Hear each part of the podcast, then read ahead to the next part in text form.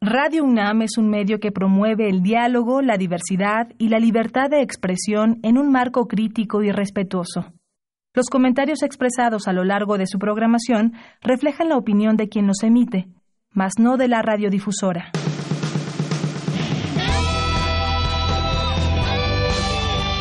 Prisma RU. Relatamos al mundo.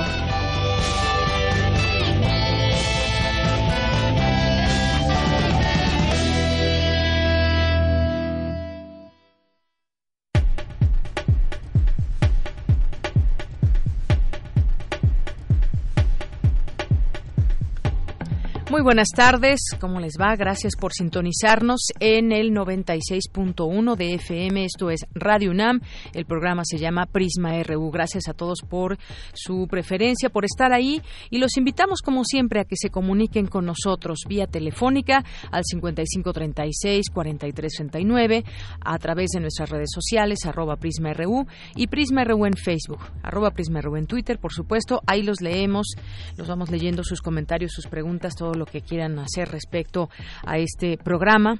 Ahí estamos muy atentos de ustedes.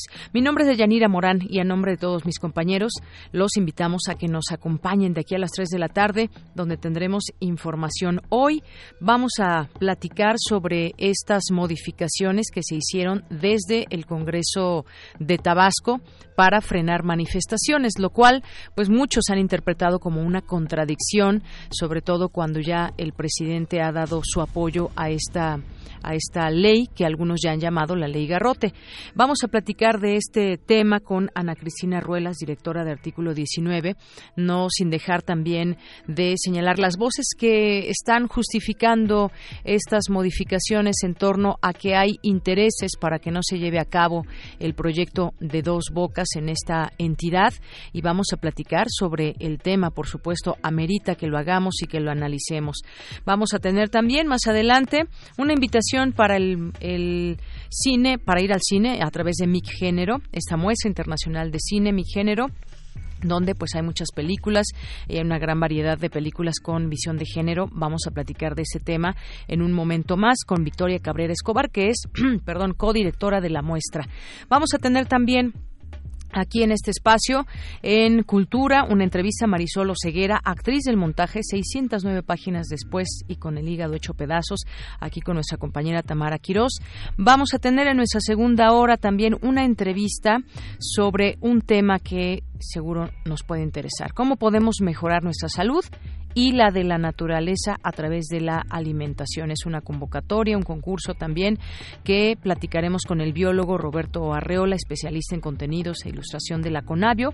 Es un concurso que está promoviendo la Conavio y al mismo tiempo hablaremos de este tema de la alimentación.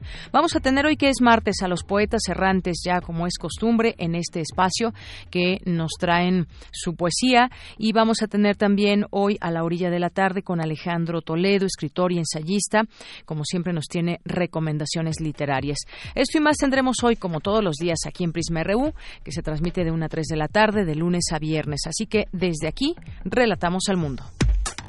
Relatamos al mundo. Relatamos al mundo.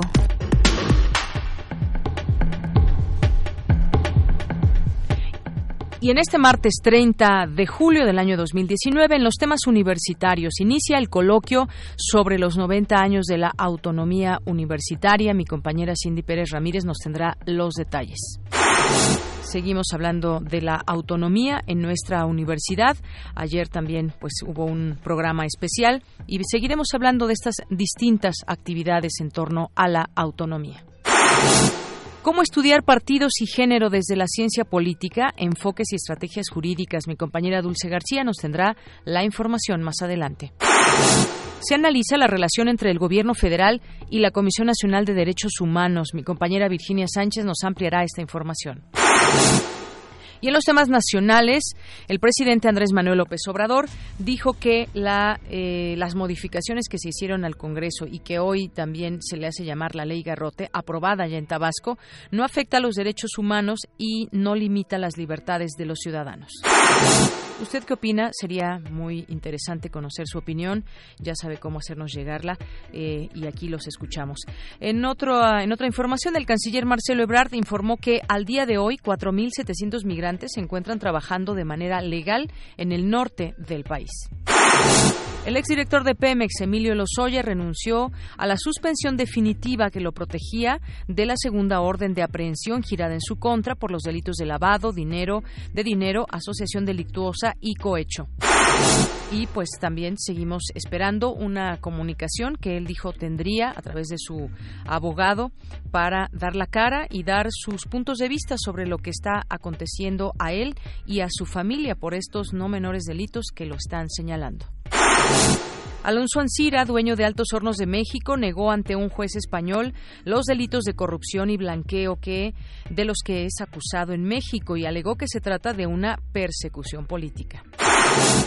Rosario Robles confirmó que fue citada a comparecer ante un juzgado, pero dijo que no se han establecido delitos que se le imputen. Pues otro nombre más de la administración pasada con Enrique Peña Nieto que sale a la luz dando pues así seguimiento a situaciones que hay pendientes de manejo de dinero. Y como parte de sus labores de vigilancia, la Guardia Nacional realizó un operativo de supervisión en las instalaciones del metro de la Ciudad de México. Y en los temas internacionales, las protestas paralizan el metro en Hong Kong. En tanto, las autoridades anuncian que al menos 44 manifestantes serán procesados. Después de los ataques racistas que profirió el presidente estadounidense Donald Trump en los últimos días, hoy aseguró que es la persona menos racista del mundo. Hoy en la UNAM, ¿qué hacer y a dónde ir?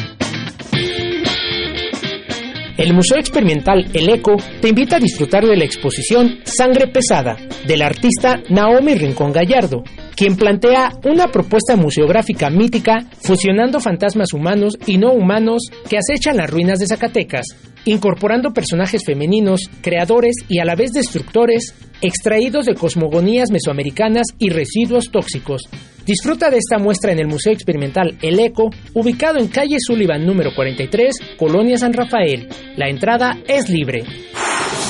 El Programa Universitario de Alimentos proyectará la película Un paseo por las nubes, del director de cine mexicano Alfonso Arau, que aborda la historia de un soldado norteamericano que regresa de la guerra y casualmente conoce a la hija del dueño de un viñedo, quien está embarazada.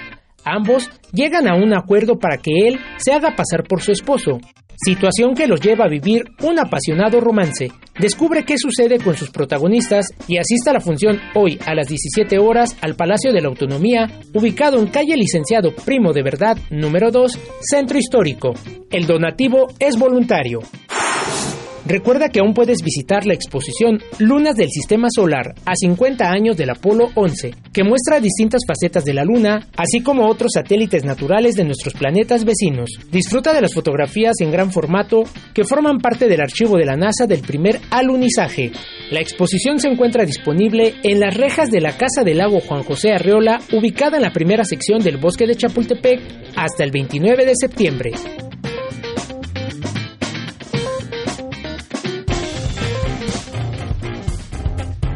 Campus RU. La una de la tarde con 13 minutos. Vamos a entrar a nuestro campus universitario.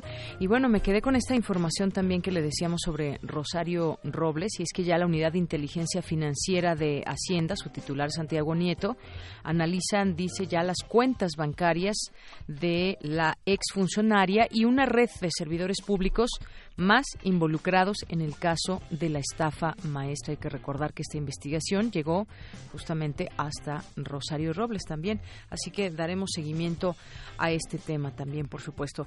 En los temas universitarios vamos a iniciar con mi compañera Cindy Pérez Ramírez, porque en el auditorio Alfonso Caso tiene lugar el coloquio sobre los 90 años de la autonomía universitaria. ¿Qué tal, Cindy? Muy buenas tardes. Adelante. Deyanira, muy buenas tardes. Es un gusto saludarte a ti y a todo el auditorio de Prisma RU. Durante dos días se realizará este coloquio que reflexiona acerca de los 90 años de la autonomía universitaria que coadyuva a cumplir sus fines de educar, investigar y extender la cultura, para decidir la estructura y forma de su gobierno, para determinar la orientación y el contenido de sus planes y programas de estudio e investigación, para fijar las condiciones de ingreso, promoción y permanencia de su personal académico y para administrar su patrimonio. En la primera mesa, el profesor emérito del Programa Universitario de Estudios del Desarrollo, Rolando Cordera, señaló que la autonomía constituye un privilegio y goce que las nuevas generaciones tendrán que descubrir. Asimismo, recalcó que ha sido un proceso largo y lleno de obstáculos y que es necesario formar un compromiso social.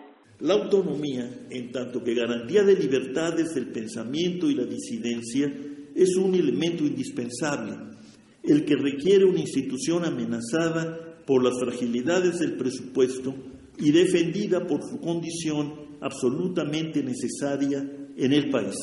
Pienso que son estos precisamente los ejes en los que descansa y se despliega de manera natural el concepto de autonomía.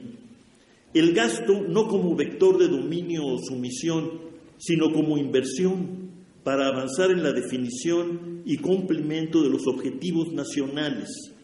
La autonomía no como justificación de actos inexplicables, tampoco como campo de excepción para el despliegue de banderas partidistas y grupales bajo el mando de actividades académicas o culturales. Por su misma naturaleza, la autonomía universitaria es frágil y vulnerable. Por su parte, Angélica Cuellar, directora de la Facultad de Ciencias Políticas y Sociales, dijo que la autonomía es una construcción constante, conquista permanente que se alcanza con el trabajo cotidiano. Indudablemente, la universidad tiene también un compromiso con la humanidad toda y con el espacio que habita. Dicho esto, quisiera defender la idea de que suele pensarse la autonomía como un elemento que, la, que le conviene únicamente a la propia universidad. Sin embargo, me interesa recalcar que la autonomía universitaria es fundamental para el fortalecimiento de nuestra nación. En el complejo momento que vive México, es preciso contar con espacios de libertad en el pensamiento, en la indagación e investigación de nuestros problemas. La universidad debe de garantizar espacios de disenso, de crítica, reflexividad, creatividad e imaginación. Los estudiosos de la autonomía plantean que son tres las dimensiones que la constituyen, la académica, de gobierno y la administrativa.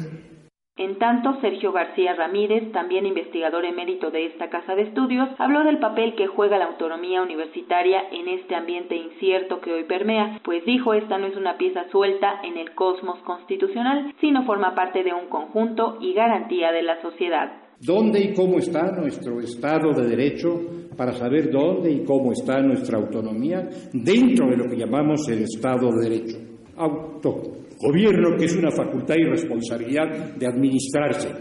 Ahí hay una pieza central que no quisiera yo dejar de mencionar en este momento, y es punto de mira para quienes se inquietan con la autonomía universitaria, como la entendemos muchos universitarios, esa pieza se llama la Junta de Gobierno. La Junta de Gobierno de la universidad ha sido, a mi modo de ver, garantía de la estabilidad universitaria a lo largo de varias décadas y en situaciones de franca crisis.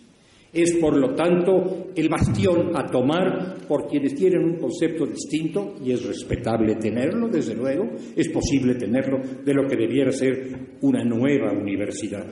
En el evento participó también Jacqueline Pechard, investigadora de la Facultad de Ciencias Políticas y Sociales. La académica se refirió a la cuarta transformación y al gobierno que encabeza López Obrador, que dijo insiste en alinear a todos los grupos y sectores sociales a su proyecto, algo reñido con la pluralidad, valor esencial de las universidades públicas. La manera como se está promoviendo y articulando contradice abiertamente los objetivos y afanes con los que está asociada la idea de autonomía en general y la autonomía universitaria en particular, pero también en los principios esenciales de un sistema democrático. Respaldado por una amplia mayoría de votos, el presidente tiene la pretensión de moralizar la vida pública, pero no a partir de valores cívicos como la pluralidad, la tolerancia y el diálogo entre voces, diversas, sino desde principios dictados por una concepción cerrada de la cuarta transformación que califica positivamente a quienes la respaldan, pero reprueba a quienes disienten, aunque solo sea parcialmente. El ejercicio de la autonomía está reñido con posiciones unívocas y excluyentes, por más que tenga tengan la bendición de 30 millones de votos. Deyanira, cabe señalar que el rector Enrique Graue inauguró este coloquio y pues refrendó lo que ayer ya decía en torno a la defensa de la autonomía universitaria, ya que es un derecho que aún no está consumado. Esta es la información que tenemos de Yanira. Muy buenas tardes. Gracias, Cindy. Muy buenas tardes. Pues sí, el valor esencial de las universidades públicas, ese tema de la autonomía. Vamos ahora con mi compañera Virginia Sánchez. Analizan especialistas la relación de la Comisión Nacional de los Derechos Humanos y el Gobierno Federal. ¿Qué tal, Vicky? Muy buenas tardes. Hola, ¿qué tal, Deyanira? Auditorio de Prisma RU. Muy buenas tardes. En el actual gobierno se ha propuesto construir un nuevo modelo de gobernanza basado en el estricto acatamiento al orden legal y la recuperación del Estado de Derecho en observancia de los derechos humanos. Asimismo, ha sido el primero en la historia en reconocer la grave crisis que en este ámbito se vive en el país. Sin embargo, se ha mostrado ambivalente con relación al apego estricto a la ley que proclama como se refleja en el rechazo a la recomendación sobre las estancias infantiles que la Comisión Nacional de Derechos Humanos dirigió a la Secretaría de Bienestar y otras dependencias, mostrando un estilo personalizado del presidente. Así lo señaló Marie Claire Acosta, miembro del Consejo Consultivo de la Comisión Nacional del Derecho Humano, durante la mesa redonda denominada la Comisión Nacional de Derechos Humanos y la Cuarta Transformación que se lleva a cabo en el Colegio de México. Escuchémosla. Hasta ahora, el estilo de gobierno del actual presidente de la República ha sido personalizado y en mucho se ha basado en el ejercicio discrecional de su enorme poder. Ha mostrado además una tendencia de colocarse por encima de la ley si lo considera necesario para lograr las transformaciones que su gobierno se ha propuesto realizar. En esta cruzada, la justicia se coloca por encima de la legalidad y en ocasiones pareciera que él mismo la encarna. Por su parte, Alejandro Encina, subsecretario de Gobierno, señaló que hay cifras que señalan que en México se cometen 32 millones de delitos. De estos se denuncian 2 millones y solo se consignan 2 mil al Ministerio Público, lo cual refleja el nivel de deterioro que vivimos y, por ende, la necesidad de fortalecer a la Comisión Nacional de Derechos Humanos para que cumpla con su responsabilidad y, a su vez, fortalecer los procesos democráticos. Escuchemos. Creo que este proceso que se inició en los años 80 ha llevado a la creación de una institución del Estado mexicano que como tal debemos de asumirla y que es fundamental en la construcción no solamente de un contrapeso al poder ejecutivo dentro de un sistema nacional de protección de los derechos humanos, sino como una institución que debe fortalecer los procesos de democracia y de construcción de un Estado democrático en nuestro país. En tanto, Luis Raúl González Pérez, presidente de la Comisión Nacional de Derechos Humanos, señaló los tres grandes binomios de problemas que enfrentamos en México. Pobreza y desigualdad, violencia e inseguridad, corrupción e impunidad y una debilidad institucional. Y doy un ejemplo. A veces nos centramos en hablar de una fiscalía autónoma. Son 33. Si no, no va a funcionar. Y eso es lo que señalamos los ombudsperson en este sistema no jurisdiccional de protección a los derechos humanos. Asimismo, señaló que el camino de la Comisión Nacional de Derechos Humanos con los gobiernos es buscar llegar a la misma finalidad, que es evitar la violación a los derechos humanos es decir, el respeto a la dignidad, y así construir un verdadero Estado democrático. Deyanira, este es mi reporte. Muy buenas tardes. Gracias, Vicky. Muy buenas tardes. Relatamos al mundo. Relatamos al mundo. Porque tu opinión es importante, síguenos en nuestras redes sociales, en Facebook como Prisma RU y en Twitter como arroba PrismaRU. Continuamos una de la tarde con 23 minutos este lunes en Tabasco a iniciativa del gobernador Adán Augusto López. En el Pleno del Congreso Estatal se aprobó la reforma que endurece las penas para impedir la ejecución de obras eh, públicas o realizar bloqueos de calles. El gobernador defendió que la reforma garantiza en todo momento el derecho de manifestación y libre expresión y en cambio busca combatir la extorsión de grupos sindicales o pseudosindicales que impiden el libre tránsito o bloquean obras para obtener un beneficio propio. Eh, vamos a hablar de este tema. Ya está en la línea telefónica Ana Cristina Ruelas, que es directora de Artículo 19. ¿Qué tal, Ana Cristina? Muy buenas tardes. ¿Qué tal, Deyanira? Muchas gracias a ti y a tu audiencia. Bueno, pues tenemos ante, ante nosotros esta modificación que se hace allá en Tabasco. Específicamente se piensa en el proyecto de dos bocas. Y hoy justamente el presidente en su conferencia de, la mañana eh, respaldó estas modificaciones en Tabasco que valida penas de hasta 13 años de cárcel a quien impida la ejecución de obras públicas mediante el bloqueo de vialidades. ¿Cuál es tu punto de vista sobre lo que sucedió ayer en Tabasco? ¿Qué significan estas modificaciones que se hicieron a su constitución? Bueno, pues creo que es importante decir en principio que legislaciones como esta han surgido en diferentes momentos en distintas partes del país y han sido combatidas en diferentes momentos ante la Suprema Corte de Justicia. Y en cada uno de esos momentos la Suprema Corte de Justicia ha reiterado dos cosas. Uno, que el derecho penal es la última condición que tiene que ser utilizada para eh, limitar el derecho a la manifestación y el derecho a la libertad de expresión y que en cualquier caso cuando llega a ser utilizado el derecho penal como un mecanismo para restringir la manifestación o la protesta, este, esta medida tiene que ser racional y proporcional, es decir, que las penas tienen que ser de acuerdo a eh, lo que se está eh, pues proporcionales a el hecho que se está tratando de penalizar.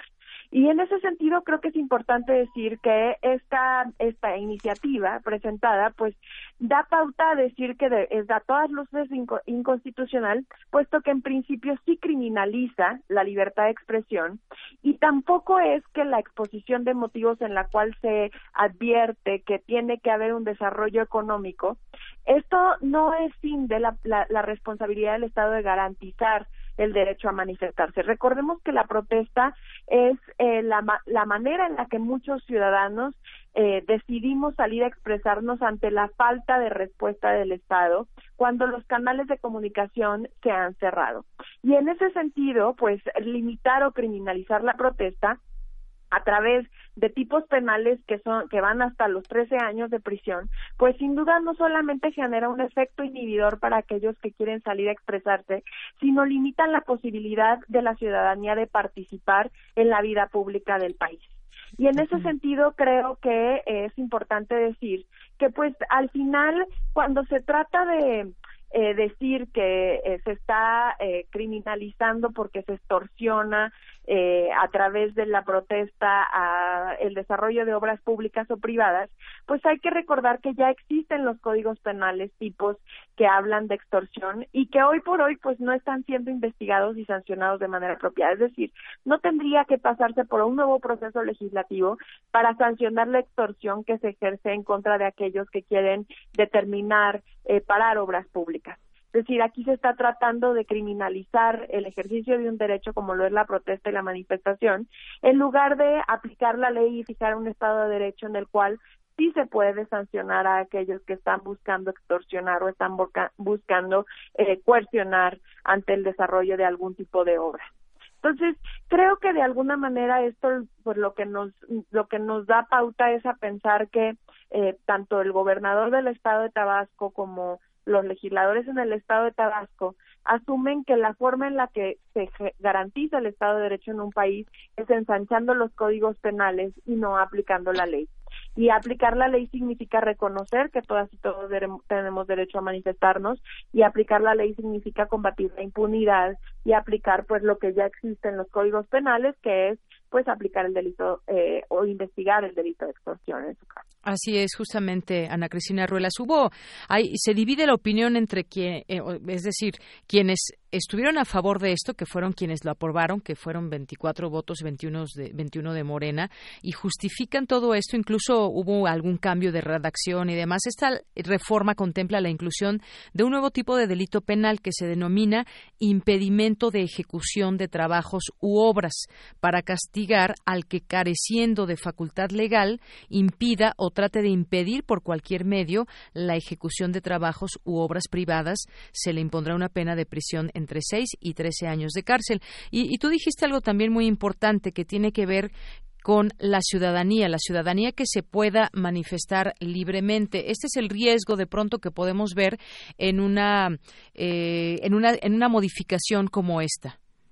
Efectivamente, el, una sociedad que protesta, una sociedad que se manifiesta, es una sociedad viva, es una sociedad que puede salir a las calles a reclamar sobre la injusticia, la desigualdad, la arbitrariedad, etcétera. Y, y pensemos que la protesta no solamente es aquella en la cual la gente sale a las calles, existen diversas formas de protesta, tanto en el ámbito físico como en el ámbito digital. Hemos visto ya numerosas protestas que se gestan incluso a través de las redes sociales y que dan pauta a movimientos sociales. Y en ese sentido creo que es importante que desde el gobierno se reconozca la posibilidad de que la ciudadanía siga saliendo a las calles o eh, tomando las discusiones públicas aún en el ámbito digital, porque esto es lo que permite también hacer que las instituciones evolucionen y, y generar verdaderas transformaciones. Mientras una sociedad se encuentre reprimida a través de leyes como esta, lo que se va a generar, por un lado, es la imposibilidad de cambios reales y la imposibilidad también de que la ciudadanía se escuchara. La protesta, como te decía en un principio, es, se da mayoritariamente, por ejemplo, aquí en la Ciudad de México tenemos alrededor de dos mil protestas al año, precisamente porque existen canales cerrados de comunicación con el gobierno. Entonces, el gobierno tendría que llevar a cabo también acciones positivas para mejorar el nivel de responsabilidad que tiene hacia sus ciudadanos, que no orille hacia que los ciudadanos tomen las calles.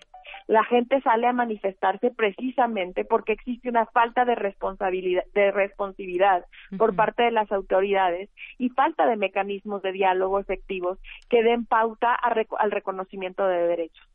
En ese sentido, creo que es importante avanzar hacia eso. También hay que reconocer que gracias a las manifestaciones, a la libertad de asociación, es que también hemos combatido las desigualdades y la inequidad.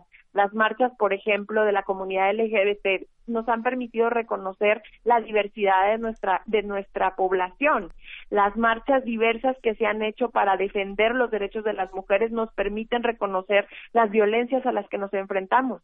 Y en ese sentido es necesario tenerlas ahí.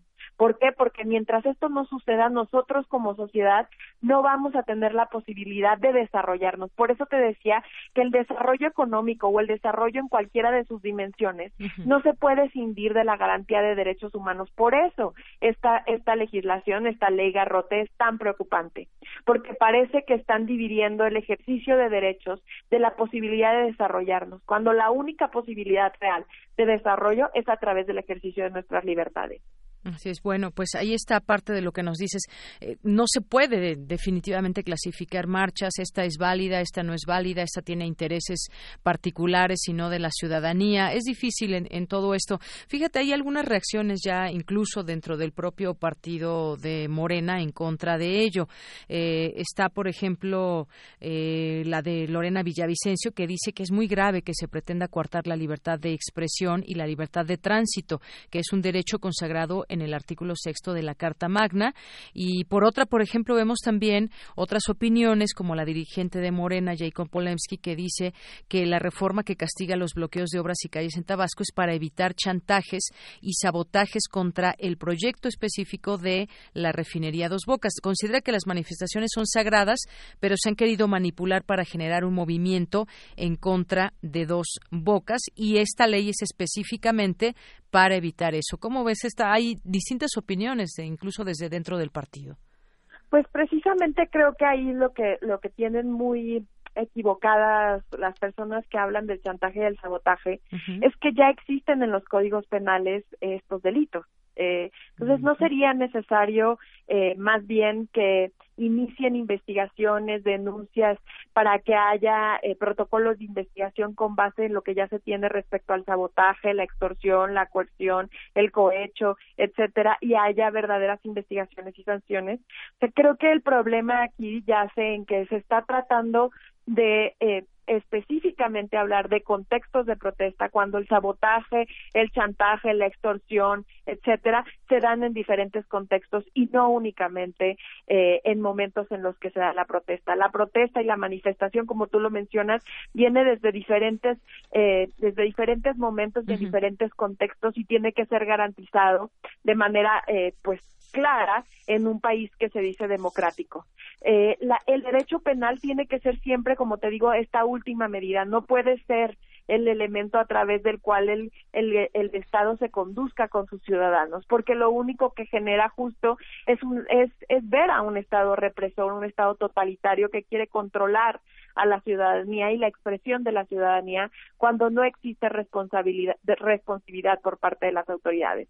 Por eso es que creo que es importante decir y volver a repetir que para hablar de un verdadero Estado de Derecho no se requiere ensanchar los códigos penales, sino aplicar la ley y reconocer lo que dice ya nuestra Constitución política. Así es, Ana Cristina. Y bueno, ya por último, ¿qué es lo que podría venir, digamos, qué se puede emprender, qué acciones en términos jurídicos y políticos? Porque pues ya finalmente lo aprobó el Congreso con su eh, mayoría y estamos ante temas, por ejemplo, no es inevitable no poder pensar en Baja California, donde también un Congreso avaló eh, extender el periodo del próximo gobernador. Es decir, estamos ante situaciones donde se avala desde, desde congresos y con la mayoría que se, que se puede hacer. ¿Qué, qué puede suceder? ¿Qué se va a hacer en lo subsecuente, Ana? Pues en definitiva esperaríamos que la Comisión Nacional de Derechos Humanos y la Comisión Estatal de Tabasco eh, pues inician acciones de inconstitucionalidad eh, para tratar de llevar a sede judicial la discusión en torno a esta a esta ley. Como te menciono ya en 2014 la Suprema Corte de Justicia había hecho una serie de pronunciamientos en este sentido en los cuales pues habría nada más que recordar los precedentes y traerlos a colación para volver a declarar la inconstitucionalidad de esta reforma. Y por otro lado, también hay la posibilidad de que ciudadanos eh, inicien amparos en contra de esta reforma para que también en sede judicial se determine su inconstitucionalidad. Así es. Y bueno, no sé, quizás no es tan comparable, pero me recordé eh, esta ley Bala en su momento allá en Puebla, que también fue muy polémica y que tuvo sus consecuencias. Efectivamente, fue declarada inconstitucional también existe una ley de movilidad, eh, existió en algún momento una ley de movilidad en la Ciudad de México que fijaba una serie de medidas desproporcionales en los cuales justo la Suprema Corte señala que estas medidas no son racionales y desproporcionales para el ejercicio de la protesta en la Ciudad de México, etcétera. Existen muchos otros casos en los cuales ya la Suprema Corte ha señalado tanto que el derecho penal no es la medida para, para, para detener el derecho a manifestarse, que existen medidas administrativas en las cuales se pueden generar diversas condiciones para garantizar el derecho a libre tránsito. Y también es importante decir pues que eh, pues eh, aun cuando se llegara a utilizar el derecho penal, estas medidas que ahora se están tratando de plantear en la Liga Rote, pues son definitivamente desproporcionadas con el fin que se busca perseguir. Bueno, pues yo te agradezco mucho este, este comentario, este análisis que haces con respecto a estas modificaciones del día de ayer allá en Tabasco desde, desde su Congreso local. Muchas gracias, Ana Cristina. Muchísimas gracias a ti, Dayanira. Un abrazo. Hasta luego, muy buenas tardes. Pues pongamos el tema de los derechos humanos al centro de todo esto y así poderlo seguir discutiendo. Ana Cristina Ruelas es directora de Artículo 19 y, bueno, se suma a las distintas organizaciones de la sociedad civil también que han alzado la voz ante esta aprobación allá en Tabasco. Queremos escuchar tu voz. Nuestro teléfono en cabina es 55 36 43 39. Porque tu opinión es importante, síguenos en nuestras redes sociales, en Facebook como Prisma RU y en Twitter como arroba PrismaRU. Una de la tarde con 38 minutos. Damos ahora la bienvenida a Ana Mata, que es codirectora de esta muestra de cine, eh, MIC Género, y la tenemos ya en la línea telefónica. ¿Qué tal? Muy buenas tardes. ¿Cómo estás, Ana Mata? Hola, ¿qué tal, Deyanira? Buenas tardes. Bueno, pues platicar sobre mi género, esta octava edición de esta muestra internacional de cine que presenta una selección diversa y plural desde los distintos lenguajes cinematográficos hasta las historias y las voces que las cuentan con un hilo conductor en común, la necesidad de visibilizar y transformar la realidad misógina, machista y patriarcal en que vivimos. Cuéntanos acerca de esta muestra, por favor, Ana. Bueno, sí, con muchísimo gusto. Como bien dices, estamos este, a punto de arrancar nuestra octava edición. Eh, el proyecto surge en el 2012 con la intención justamente de acercar los estudios de género, esa fue nuestra intención inicial, acercar los estudios de género a un público que pudiera no estar familiarizado con estas temáticas y pues con el paso del tiempo, la verdad, este, el proyecto ha ido creciendo y nos fuimos convirtiendo en una muestra que se trata ahora más sobre eh, sobre más temas y ya no, no es solamente sobre perspectiva de género, es una, una muestra que ahora aborda temas de derechos humanos en general y lo que hacemos es que en realidad ahora tenemos 12 ejes curatoriales que son los que seguimos para hacer la selección de las películas que que pasamos en esta muestra. Es una selección internacional y cada eje temático, obviamente, lo que hacemos es que intentamos que el género sea un eje transversal que corte eh, cualquiera de estos temas para poder este, ser como un poco más amplios en esta en esta presentación de, de problemáticas que nos parecen como súper relevantes.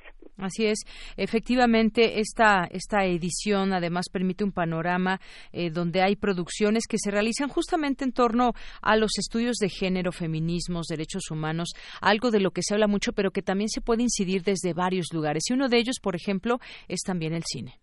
Sí, sí, absolutamente. De hecho, o sea, es lo que más nos ha gustado del proyecto. Una de nuestras iniciativas las iniciativas que más nos gustan, se llama 100 horas de activismo eh, y es una convocatoria que abrimos eh, para que distintas personas vinculadas a los derechos humanos puedan donar una hora de su tiempo para socializar los contenidos de las películas con el público que va a, a las salas o a los museos donde se presentan eh, y bueno, la verdad es que hemos tenido una respuesta fantástica. El proyecto, eh, a pesar de que este ha sido un año bastante difícil en términos de gestión para muchos otros festivales de cine, nosotros somos parte de la red mexicana de festivales y estamos conscientes de, de las enormes dificultades a las que nos hemos enfrentado como, como agrupación pero hemos este, tenido muy buena respuesta con el paso del tiempo y tenemos aliados invaluables que nos han seguido apoyando este año para hacer esto posible. Así es que yo invito a, a, tu público de Yanira a que nos a que nos visiten. Casi eh, más de la mitad de nuestra programación es completamente gratuita. Tenemos 15 sedes en la Ciudad de México y vamos a hacer un tour por 10 estados más de la República Nacional. Muy bien, bueno, pues es una, una muestra que sin duda se verá, estas 15 sedes aquí en la Ciudad de México, 10 estados, y nos hablabas también de de estas categorías en las que se habían agrupado. Platícanos un poco también de todas estas. Bueno, es que son muchas películas. Este año eh, participan también muchos países y que han respondido muy bien a esta a esta convocatoria y que hay una una selección específica. Platícanos un poco también de pues de esa temática que ya nos adelantas y de estas categorías en que se han hecho. Por supuesto. Mira, las categorías, este, como, como es sabido, nosotros al principio tratábamos solamente un tema por edición y eso nos ayudó a crecer, eh, pero después empezó a ser como medio restrictivo, digamos, a tenernos a una sola temática, porque obviamente que los estudios de género y los derechos humanos dan para un montón de temas. Entonces, como que con el paso del tiempo fuimos sumando distintas categorías que tenían que ver sobre todo como con las contingencias de las, las cosas que iban sucediendo, o sea, no olvidemos que el cine es una herramienta de transformación social y de pues de representación de la realidad, entonces que dependiendo de la del momento histórico por el que se esté pasando, también empiezan a surgir producciones que tienen más que ver con ciertas temáticas.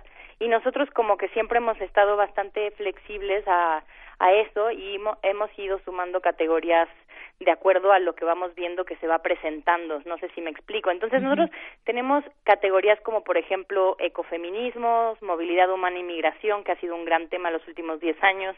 Eh, tenemos eh, disonancias, minoridades en foco, eh, etarismos y relaciones intergeneracionales, encierros y reclusión, resiliencia, tenemos una categoría muy importante que es de queer y posporno, eh, derechos sexuales y reproductivos, cuerpo atlético, infancias y derechos humanos, como que cada uno de estos eh, temas que se nos han ocurrido tienen así como una temática central, o sea, un, un eje central, pero como te decía, eh, intentamos que el eje sea, el eje transversal a todos los temas sea el género. Muy bien. Y además, la, la, función inaugural será el próximo jueves 1 de agosto a las 8 ahí en el Centro Cultural del México Contemporáneo. Y se va a presentar la película The Heart, realizada en 2018 de Fanny Metelius. Exactamente, vamos a contar con la presencia de la guionista, directora y protagonista del, del largometraje de ficción de Sea y además a Fanny Metelius la vamos a tener, ella es un, una mujer súper interesante, la vamos a tener el, el viernes también dando una masterclass eh, sobre lo que implica hacer eh, cine y películas, digamos, que se centran en, en personajes femeninos o en personajes que se identifican como parte de una minoría, las dificultades que puede llegar a tener eso y la vamos a tener también en varias funciones de The Heart haciendo eh, preguntas y respuestas con el público. Así es que, bueno, sí, invitadísimes a, que participen de nuestra inauguración este jueves. Muy bien. Y de ahí, pues también donde pueden encontrar todas estas, todas estas sedes y las películas que se van a programar en su página. Sí, mira, yo te, los invito a que a que visiten micgénero.com. Esa es nuestra nuestra página web. Ahí tenemos toda la información actualizada de todos los talleres, las actividades paralelas que vamos a hacer, además de las proyecciones. Y por supuesto también tenemos el, el programa de mano para que si alguien quisiera descargarlo, ahí está disponible. Está también la programación día por día, sede por sede, estado por estado, o sea, está como súper completa la página. Y además, obviamente, que estamos súper disponibles a través de redes sociales. Nuestras redes son arroba micgénero y por si alguien tiene alguna inquietud o duda, que pueda entrar en contacto con nosotros directamente. Oye, ya me metí aquí a su página de micgénero y entre estas eh, distintas sedes, pues está, por ejemplo, eh, la Cineteca Nacional, la Chicha de Cineteca Nacional, la Terraza Labo Digital, es decir, en distintos lugares de la ciudad. Está también el Instituto Goethe, por ejemplo, está también el Foro de la Universidad de Comunicación, es decir, la, que les quede mejor, ahí pueden acudir. Sí, sí, sí, y la verdad es que este año tenemos en el, eh, gracias al Instituto Goethe, vamos a tener en la Cineteca Nacional un ciclo que se llama Queer as German Folk, que es una selección eh, exquisita de, de seis películas queer alemanas post 1960 que está buenísima. eh, va a ser del 2 al 5 de, de agosto y después en el cinematógrafo del Chopo, gracias al apoyo de Lisa y de la Filmoteca de la UNAM, vamos a tener nuestra retrospectiva del director inglés Derek Jarman con cinco títulos.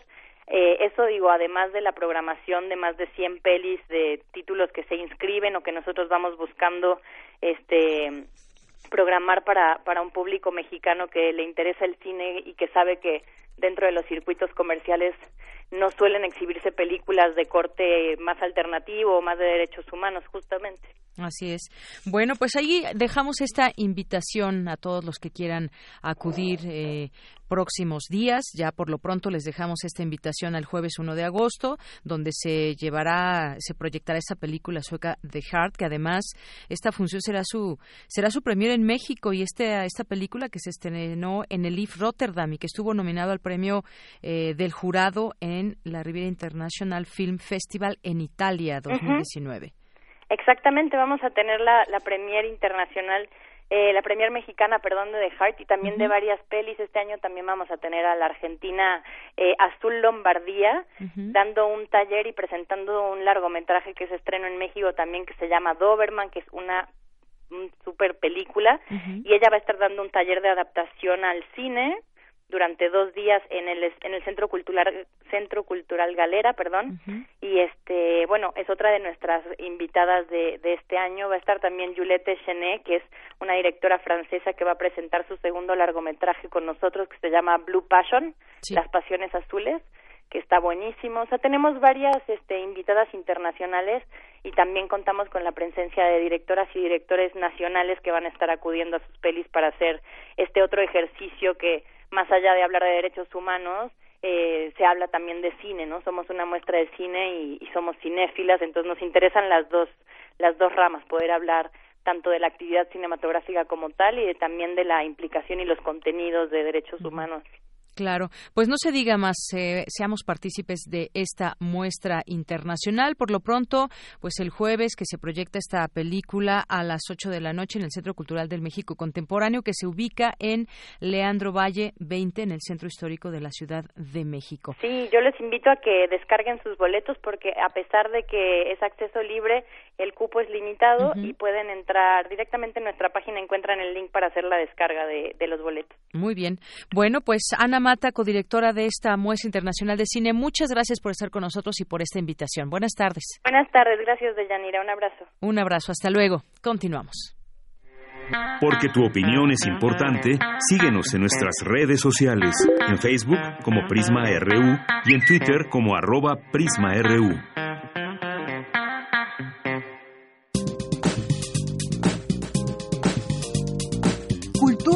RU.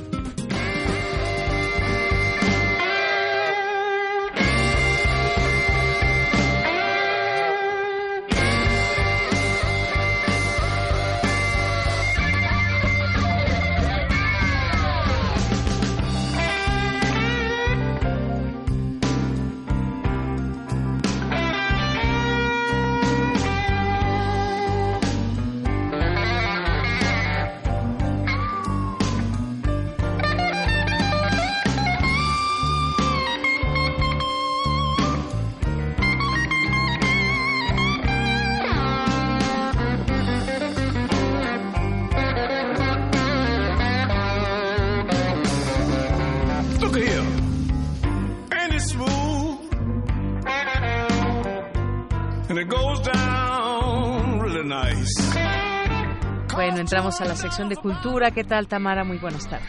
Deyanira, muy buenas tardes a ti y a todos aquellos que nos acompañan esta tarde. Oye, hoy entramos al ritmo de blues. ¿Qué tal? ¿Qué tal la sugerencia de Rodrigo Aguilar, nuestro productor? Muy buena.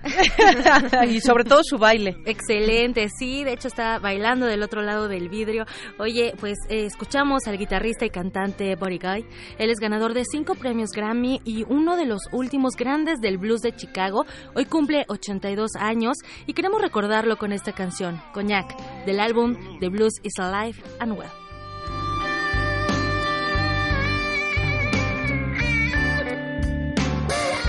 Now reefer make me mellow and whiskey make me wild. Se vale bailar, se vale bailar. Eh, Rodrigo dice que el blues tiene muchas historias que contar y sí, efectivamente, somos un puñado de historias y bueno, a través del arte les damos escape y las convertimos en un acto comunitario. Hoy queremos invitarlos también a ver un montaje que bueno, se ha alimentado de historias. En la cabina nos acompaña Marisol Cegueda. Ella es parte del elenco de una obra que se presenta en el Teatro Benito Juárez.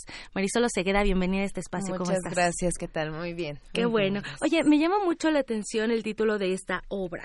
609 páginas después y con el hígado hecho pedazos. A ver, cuéntanos de este título y sobre todo de qué va. Ok, bueno, pues es un título muy largo. si lo pensamos así y pues es una adaptación de es una adaptación escénica, digamos, de la novela de Roberto Bolaño, Los Detectives Salvajes. Eh, y pues el título, digamos que tiene que ver con dos cosas. La primera es el número de páginas que componen la edición del libro rojo, que ya no, no está en existencia, creo que todos los no, ya está entonces eh, pues un poco ese objeto es importante en la obra. Y por otra parte la, la cosa del hígado hecho pedazos es un poco a lo que un libro puede llegar a hacerte, en este caso al escribirlo, que fue pues la razón por la cual este digo no libro, sino más bien el problema del hígado fue la razón por la cual Roberto Bolaño muere, ¿no? Este y bueno, un poco esas esas dos cosas fueron los que son las lo que aluden al título, ¿no? Oye, una novela bastante interesante que bueno ha marcado también a muchas generaciones, ¿no? En alguna entrevista Roberto Bolaño, el chileno Roberto Bolaño, comentó que Mario Santiago Papasquiaro, quien fue su mejor amigo y quien además fundó con él el movimiento de los infrarrealistas, bueno decía que justo eh, los personajes principales de esta novela estaban basados en Mario Santiago Papasquiaro y Bolaño, eh, bueno, eh, usó su como alter ego a el otro personaje principal. ¿Cómo adaptan ya a un lenguaje teatral esta novela? pues mira, en principio te podría decir que no hay personajes, no es una obra de teatro tradicional como eh, habitualmente las conocemos, es decir, con una estructura aristotélica en donde hay tres partes, ¿no? Incluido el nudo y bueno, eh, no hay personajes, no es una obra tradicional, es más bien un, un estilo que, que preferimos eh, llamar de forma muy muy discreta como realismo crítico un poco, ¿no? Porque es una composición de impresiones que surgieron a partir de un evento que ocurre en el 2015 en la Ciudad de México, en la colonia Narvarte, y como eso eh, se vuelve un punto de fuga para abordar esta novela, ¿no? Y lo que ella nos, nos ha impreso. Entonces, a partir de ese laboratorio en donde se lee, se analiza, se trata de traducir todos los relatos, ¿no? De la novela a la escena, es que se crea esta, e, esta pieza, ¿no? Que, que pues sí es teatro, pero no es teatro tradicional. Entonces no existen personajes. Por supuesto que hablamos de ellos.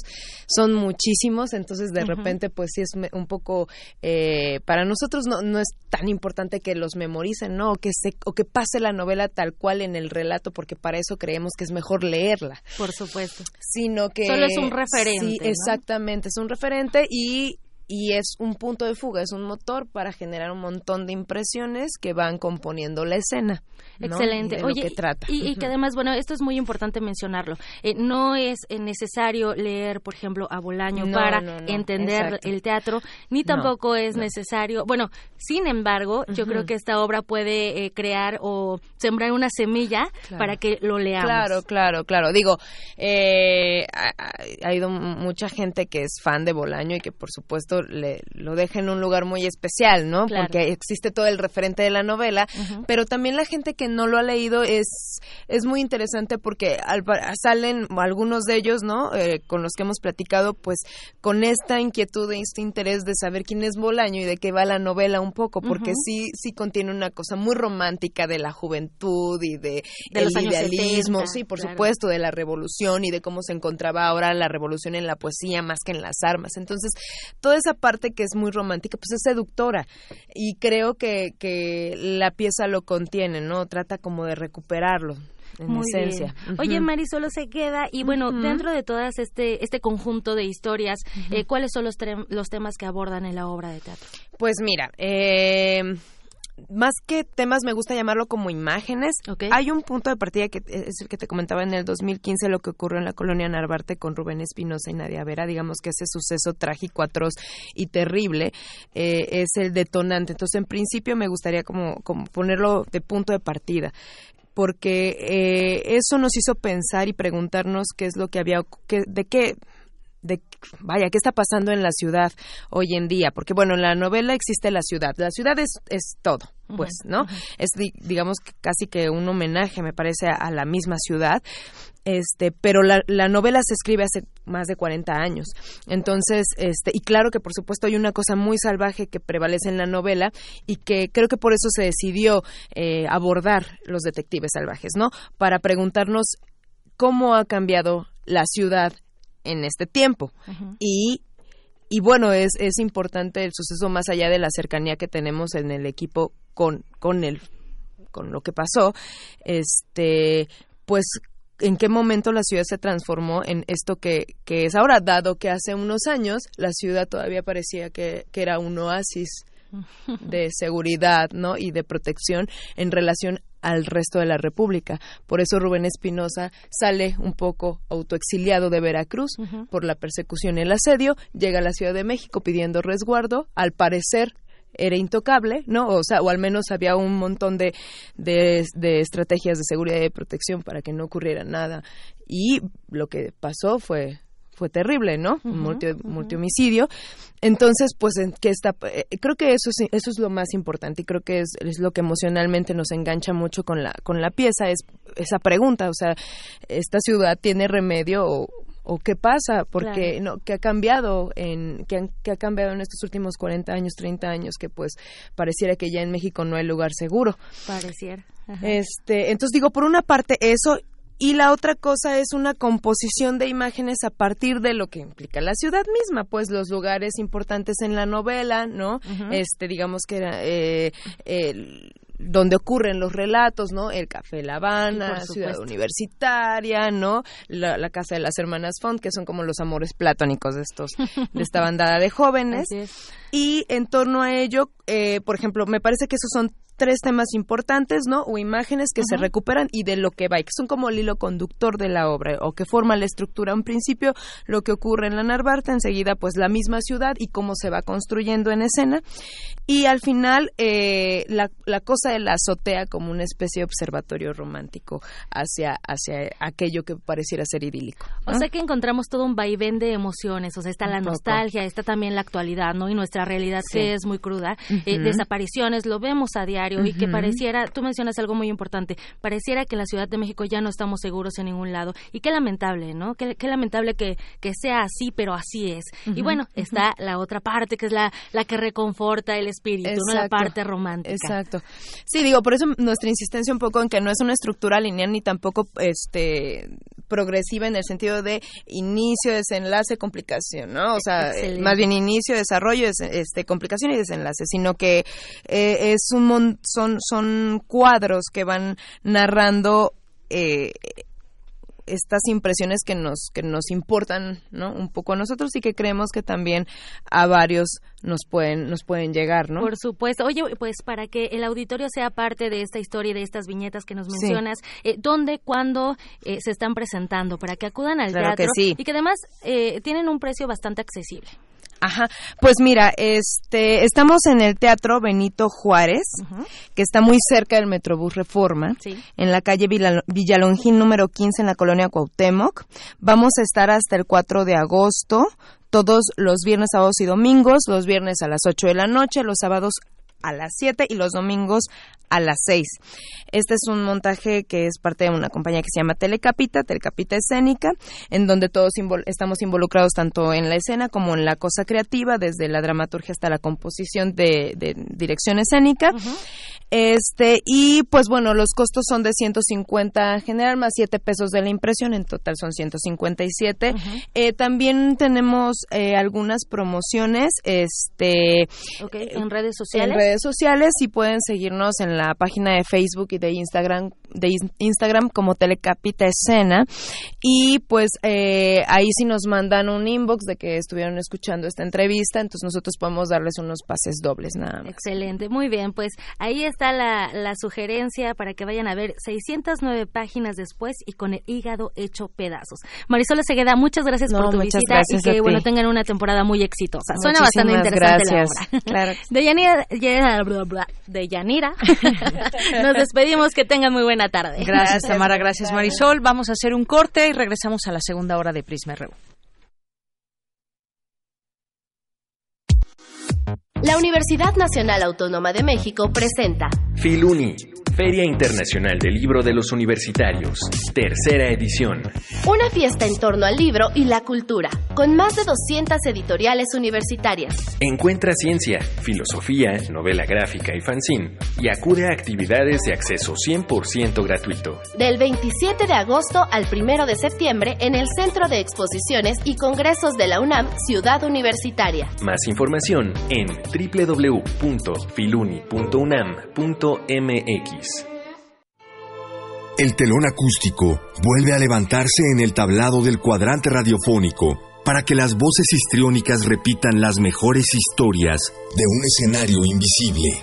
Radio UNAM te invita a reescuchar los mejores radioteatros de su fonoteca en el programa Aventuras Soníricas, dirigidas por Eduardo Ruiz Aviñón, con textos de Elena Garro, Carlos Olmos, Vicente Quirarte, Roberto Coria, Frederick Durrenmatt, Edgar Allan Poe, Mary Shelley, William Polidori, H.P. Lovecraft, Bram Stoker, Samuel Beckett, Jack London, Herman Melville, entre otros. Todos los sábados a las 20 horas por el 96.1 de FM, Radio UNAM. Experiencia sonora. México está creciendo la esperanza, un movimiento que se vuelve cada día más grande con la honestidad, las propuestas y la alegría de nuestra gente. Estamos unidos y eso nos hace más fuertes para transformar lo que parecía imposible cambiar. En cada ciudad, en todas las regiones, somos más los mexicanos con Morena y contigo seremos la mayoría que va a comenzar un nuevo capítulo en la historia de México. Vente a Morena, la esperanza de México. Juntos haremos historia. En el Ejército y Fuerza Aérea Mexicanos, nunca olvidamos nuestros orígenes. Somos como tú, personas que a diario lo dan todo por ser mejores, que sueñan con vivir mejor. Y nos esforzamos para demostrar nuestros valores como mexicanos. Somos gente que trabaja con integridad, por tu seguridad, por tu confianza, por honor, por México. Porque ustedes son nuestro origen y nuestra razón de ser. Secretaría de la Defensa Nacional. Gobierno de México.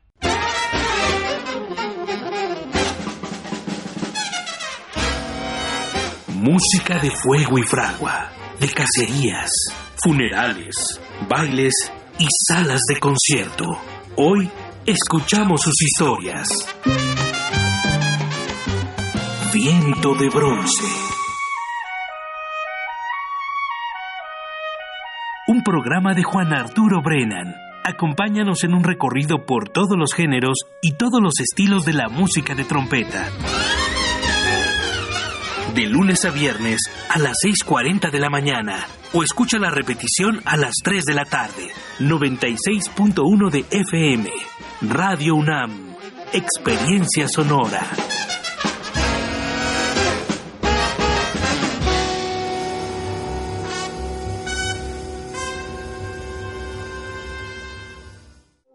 Queremos escuchar tu voz.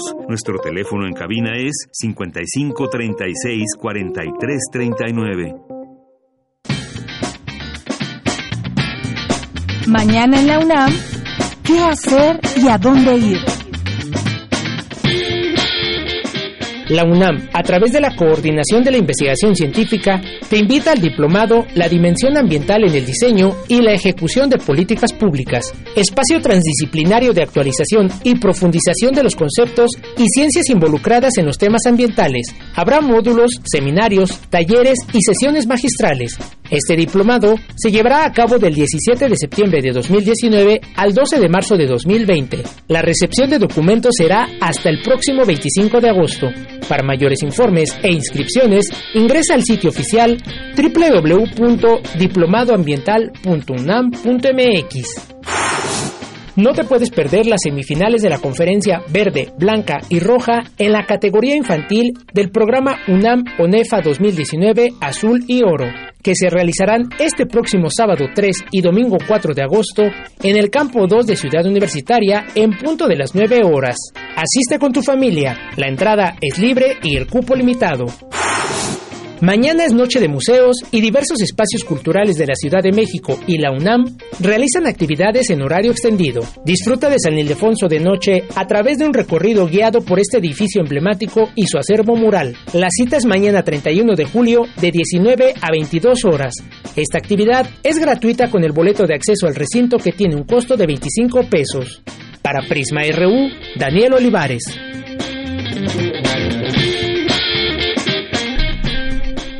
Continuamos dos de la tarde con siete minutos. Ya estamos en la segunda hora de Prisma RU aquí en el 96.1 de FM y en www.radio.unam.mx. Y bueno, gracias a las personas que están aquí presentes a través de las redes sociales como Alejandro Cardiel, muchas gracias, Margeven, Alejandro Toledo, Luis Ángel Jara, El Zarco Abimael, Gilberto Jaimex, Enriquiño Chiva, Manuel, Arturo Suárez, Moisés Gons, eh, Román Hernández, muchísimas gracias. Eh, nos escriben también por aquí recordarles mañana esta invitación, reiterarles mañana con el maestro José Manuel Cuellar, eh, José Manuel Cuellar y el doctor Zagal en el conversatorio Los dos López, de López Mateos a López Obrador, en el sótano a las 18 horas. Va a haber vino de cortesía por si gustan ir. Bueno, pues ahí en el sótano eh, habrá esta presentación. También muchas gracias a quienes están aquí presentes, como, bueno, aquí nos manda un tuit, nos manda un tuit el Sarco y Quetecuani de Daniel Dale, ahorita lo leemos, gracias. Eh, que Tecuani nos escribe también Abimael, ya habíamos comentado. Laura Martínez nos dice los que entre comillas, distorsionan la noble iniciativa del benevolente gobernador, la ignominia. Y esto con respecto al tema de la ley eh, Garrote, así conocida ahora, estas modificaciones que se hicieron desde el Congreso de Tabasco. Eh, también. Eh, nos escribe por aquí Mithril, Patricia Ruiz, Enriquiño Chiva, un programa altamente recomendable. Muchas gracias por tu comentario, Enriquiño. Román Hernández García, editorial Enequén también. Nos dice Román Hernández García, nosotros como sociedad, ¿qué acción debemos tomar? Esta ley violenta nuestras garantías, va en contra de la expresión máxima de nuestros derechos de gobierno, no es infalible en sus decisiones. Muchas gracias por tu comentario. Eh, también HCAOI, Manuel Galán de También ya empezó Prisma, nos dice. Muchas gracias, Anayí, mi género, nuestros compañeros que hace un momento entrevistábamos, nuestra, nuestra querida Ana Mata, de eh, codirectora de MIC Género, y toda esta invitación que les hicimos. Gustavo Romero también, Hugo Peña, eh, Manolo Sige también. Muchas gracias, muchas gracias a todos los que están por aquí presentes. Pues vamos a continuar con la información. Vamos a ir ahora con mi compañera Cindy Pérez Ramírez. Recibe Enrique de Anda Alanís Medalla al Mérito en Artes 2018 del Congreso de la Ciudad de México. Cuéntanos, Cindy, adelante. Deyanira, muy buenas tardes. Es un gusto saludarte a ti y a todo el auditorio de Prisma RU por su destacada trayectoria, el integrante del Instituto de Investigaciones Estéticas de la UNAM, también defensor del patrimonio cultural del país, en especial de inmuebles históricos a punto de sucumbir, fue merecedor de este galardón que reconoce el trabajo creativo, trayectoria en la producción artística y contribución al enriquecimiento del acervo cultural de la capital. Enrique de Anda Alanís, arquitecto de formación, perhistoriador de vocación maestro y doctor en Historia del Arte por la Universidad Nacional y bibliófilo, explicó que el patrimonio cultural lo forman los elementos materiales e inmateriales que determinan la forma de ser de un grupo social y definen su identidad y comprenden los modelos de comportamiento, relación y significado social. A mí me quedó claro en algún momento a la mitad de la carrera que yo tenía que seguir historia del arte porque me interesa, me gustaba mucho el arte. En alguno de los libros que, he publicado, que me ha publicado la universidad, el, específicamente uno que se llama Hazaña y Memoria, eh, está dedicado a Matías Geritz y ahí anoto por una conferencia que me cambió la vida. Efectivamente, Matías Geritz, que era un importante profesor en la Facultad de Arquitectura, él fue artista, escultor, eh, colaborador de arquitectos, gran provocador social, nos dio una conferencia cuando yo estaba en primero de arquitectura y esa, en esa conferencia nos habló del arte y nos habló del arte moderno y nos habló de toda una serie de cosas que, con las que él se identificaba mucho y a mí me impactó y entonces en ese momento estoy seguro me decidió a que yo tenía que hacer historia del arte. Historia porque era mi vocación y arte por lo que había en ese momento empezado a descubrir. El miembro emérito de la Academia Nacional de Arquitectura y ganador de premios como Universidad Nacional 2015 en el área de Arquitectura y Diseño o el INA por el Plan de Manejo del Centro Histórico de Oaxaca, expresó que la medalla al Mérito en Artes 2018 en la categoría de Patrimonio Cultural es especial porque lo entrega la primera legislatura del Congreso de la Ciudad de México y fue resultado de intensas deliberaciones del jurado. Deyanira de Anda Alanís ha dedicado su trabajo a los horizontes culturales de México, en específico de la ciudad en el siglo XX. En sus clases de historia en la Facultad de Filosofía y Letras, por ejemplo, aborda asuntos arquitectónicos junto con la literatura, teatro o pintura y los vínculos que existen entre estas disciplinas. Se incorporó al Consejo Internacional de Monumentos y Sitios, ICOMOS, que desde hace años se dedica a salvaguardar inmuebles de todas las etapas y estilos y donde hoy funge como tesorero del Comité Internacional de Arquitectura del siglo XX. Hasta aquí la información. Muy buenas tardes. Gracias, Indy. Muy buenas tardes. Vamos ahora con Dulce García. Exhorta el CONACIT al Foro Consultivo Científico y Tecnológico a apegarse a las medidas de austeridad y respetar la transparencia y protección de datos. El foro responde que debe ser respetada su autonomía por parte del CONACIT. Adelante, Dulce. Deyanira, muy buenas tardes a ti al auditorio de Prisma RU. Hace unos minutos el Foro Consultivo Científico y Tecnológico ofreció una conferencia de prensa en la que dio respuesta puntual, pública y a detalle, según señaló, sobre la información imprecisa e infundada, dijo, emitida por el CONACID en su comunicado 4819 con fecha del 29 de julio de 2019 titulado Conmina el CONACID al Foro Consultivo Científico y Tecnológico a cumplir con la ley y actuar en congruencia con las medidas de austeridad. Ahí, Julia Tagüeña, coordinadora general del foro, informó que la instancia de su cargo es autónoma y no tiene que solicitar al CONACIT permiso para actuar. Es decir, creemos que hay una confusión jurídica en el sentido de que pues somos autónomos, no, no somos un organismo que dependa del CONACIT. Por supuesto tenemos la mejor voluntad de apoyarlo, pero estamos realmente para ayudar a que la voz de la comunidad de ciencia, tecnología e innovación llegue y sea escuchada.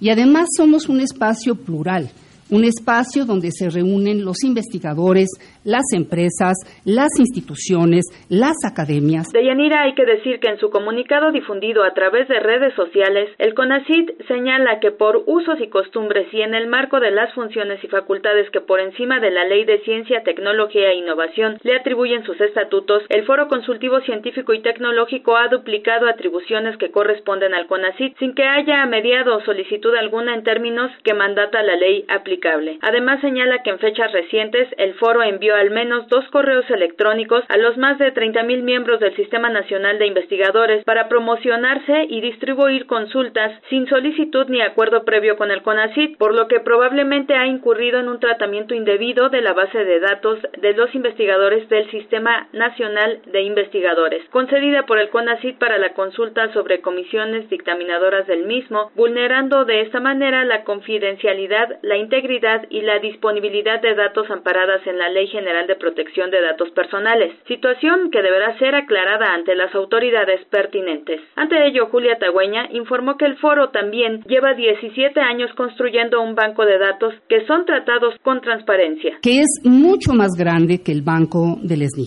Tenemos, por ejemplo, a todos los empresarios, a toda la gente que tiene que ver con innovación, estos bancos de datos son tratados con toda transparencia, como se puede leer en nuestra página por la, la ley de transparencia. Y además tenemos un montón de información que enviamos continuamente, como boletines, como forum, y al final de esa información que enviamos, si te quieres dejar de suscribir, puedes hacerlo. Al final puedes decir, yo ya no quiero estar en esta lista. Entonces, el foro tiene una lista, ¿qué quieren que les diga? Enorme, voluntaria, y que usamos con absoluto cuidado y con absoluta prudencia. De Yanir Auditorio de Prisma RU cabe mencionar que en la administración anterior el CONACIT, según él mismo informó, transfirió al Foro Consultivo Científico y Tecnológico más de 200 millones de pesos para el sostenimiento de una amplia plantilla de personal administrativo y de investigadores y para sufragar gastos relativos a telefonía celular, viáticos, seguridad privada, gestión de redes sociales, seguimiento legislativo, servicio de bocadillos y otros, presupuesto que excedió, según dice el CONACYT, lo necesario para el cumplimiento de sus funciones. Julia Tagüeña informó que por el momento y pese a este comunicado del CONACYT, el foro está tramitando el apoyo que la ley mandata al mismo CONACIT para este año, ya que todavía no lo han recibido. Además, respondió que sin el presupuesto asignado a este, sus funciones podrían terminar. Amanecimos con la sorpresa. Yo realmente quedé muy sorprendida porque esto definitivamente no es nada personal, no hay nada entre, entre nosotras. De hecho, la última vez que hablamos, hablamos cordialmente. Sí quisiera dejar claro que el motivo por el cual la ley especifica que el CONACIT va a pagar la operación. Esto es un juego normal de toda democracia. Es como la Comisión de Derechos Humanos la paga el Estado, pero no para que la Comisión diga lo que el Estado quiere, sino para que la Comisión actúe correctamente. Es un juego democrático muy conocido, ¿no? Y desde luego, si tú me preguntas cuál sería la, la consecuencia de no llegar a un acuerdo, pues sería el final de las actividades. Este es el reporte. Muy buenas tardes. Gracias, Dulce. Internacional RU. Más de 12.000 niños fueron asesinados o mutilados durante el último año en conflictos armados, la cifra más alta desde que se tienen registros. alertó la representante especial para niños y conflictos armados, Virginia Camba. La peor situación está en Somalia y le pedimos ayuda a la comunidad internacional para vigilar este conflicto y en este momento se necesita una acción urgente. En 2018 hubo más de mil niños asesinados o heridos, 2.300 reclutados, 375 detenidos, 331 fueron víctimas de violencia sexual y hubo 77 ataques en escuelas y 14 en hospitales. En 2018, al menos 164 personas murieron en todo el mundo por defender el medio ambiente, reveló este martes la ONG global Witness. El 95% de los residuos que flotan en el mar Mediterráneo y acaban en sus playas son plásticos y se agravan en el verano, pues se producen 40% más desechos plásticos que acaban en los océanos, según el Fondo Mundial para la Naturaleza. 15 menores pudieron desembarcar en el puerto de Sicilia, Italia. Forman parte de los 135 inmigrantes que iban a bordo de dos embarcaciones que fueron rescatadas el jueves pasado. La Agencia de la ONU para los Refugiados manifestó su profunda preocupación por la situación. Habla su vocero Charlie Jaxley. La peor situación está en Somalia y le pedimos ayuda a la comunidad internacional para vigilar este conflicto y en este momento se necesita una acción urgente. En 2018 hubo más de mil niños asesinados o heridos, 2.300 reclutados, 375 detenidos, 331 fueron víctimas de violencia sexual y hubo 77 ataques en escuelas y 14 en hospitales. Estados Unidos y China retoman el diálogo para cesar la guerra comercial. Mientras el presidente Donald Trump tuitea que en caso de ganar la reelección, endurecerá las condiciones para un acuerdo. En medio de la negociación está el rubro de las tecnologías y específicamente la compañía Huawei. Escuchemos a su presidente Liang Hua. Hemos respondido proactivamente a la situación. Hemos trabajado muy duro para abordar los problemas en la producción y asegurar la continuidad de las cadenas de suministro. Hemos trabajado duro para lograrlo en diferentes dominios y diferentes pasos de las cadenas de suministro. Al mismo tiempo, obtuvimos un gran apoyo de socios y proveedores, y esa es nuestra producción. El ministro de Salud Pública y Asistencia Social de Guatemala anunció una alerta roja epidemiológica porque se han registrado más de 8.500 casos de dengue y 27 muertes. Con audios de Euronews, las breves internacionales con Ruth Salazar. Relatamos al mundo. Relatamos al mundo. Porque tu opinión es importante, síguenos en nuestras redes sociales, en Facebook como Prisma RU y en Twitter como arroba PrismaRU. Continuamos dos de la tarde con 21 minutos y vamos a platicar ahora con el biólogo Roberto Arreola, que es especialista en contenidos e ilustración de Conavio. ¿Qué tal, biólogo? Muy buenas tardes. Muy buenas tardes, Yanira, ¿cómo estás? Muy bien, muchas gracias. Antes de que nos invite a este concurso, a mí me gustaría... Sí, ¿me escucha? ¿Me escucha? Ah, bueno. Sí, ahora sí. Muy bien. Antes, decía que antes de que nos platique sobre este concurso, me gustaría que platicáramos sobre, pues, el tema de la alimentación, porque ahora, pues, eh, quisiéramos todos alimentarnos muy bien, evitar enfermedades que están relacionadas estrechamente con lo que comemos y, además, pues ahora hay una eh, manera de entender también la alimentación. La alimentación puede ayudar al medio ambiente, ahora que tanto se necesita también colaborar con, con, nuestro medio ambiente. ¿Esto cómo lo podemos entender? ¿Cómo es que ayudamos a la naturaleza y a la vez que mejoramos nuestra salud?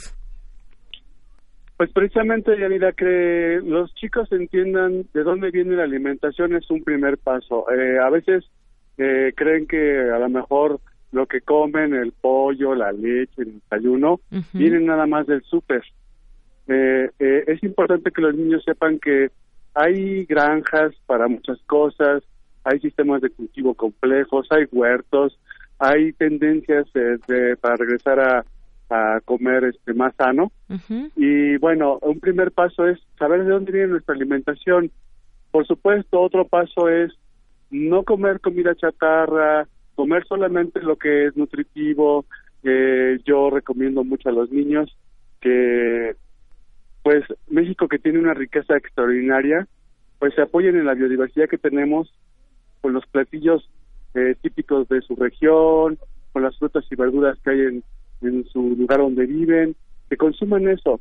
Entonces, eh, esta, este mm, eh, concurso de, de dibujo y pintura infantil y juvenil, que es el segundo concurso que Cornelio está promoviendo, eh, pues está dirigido precisamente a que los niños, se llama el concurso de hecho Somos lo que comemos, eh, para que los niños se inspiren en esa biodiversidad que tenemos en nuestro país y hagan una ilustración de eso.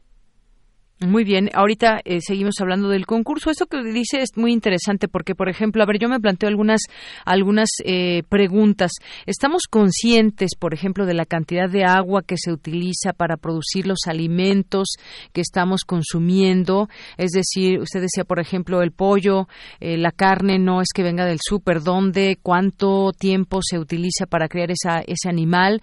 ¿Cuánto se utilizó de medio ambiente, de naturaleza, de agua? Por ejemplo, para el cuidado de ese animal. Todo esto no estamos conscientes. Sabemos de que debemos de comer bien y demás, pero yo creo que este enfoque está muy eh, interesante de cómo podemos también generar esa conciencia con respecto a lo que comemos, pero sobre todo esos alimentos, cuánta agua utilizaron. No sé si usted tenga, por ejemplo, algunos ejemplos cuando nos dicen comer frutas, verduras, vegetales, leguminosas, granos, pero cuánto eh, esto se habla de que reduce también sustancialmente el consumo de recursos hídricos. Este tipo de, pese a que utilizan agua, se utiliza agua para que se puedan comer, eh, cosechar en su momento, pero eh, digamos es menos que otro tipo de alimentos más procesados.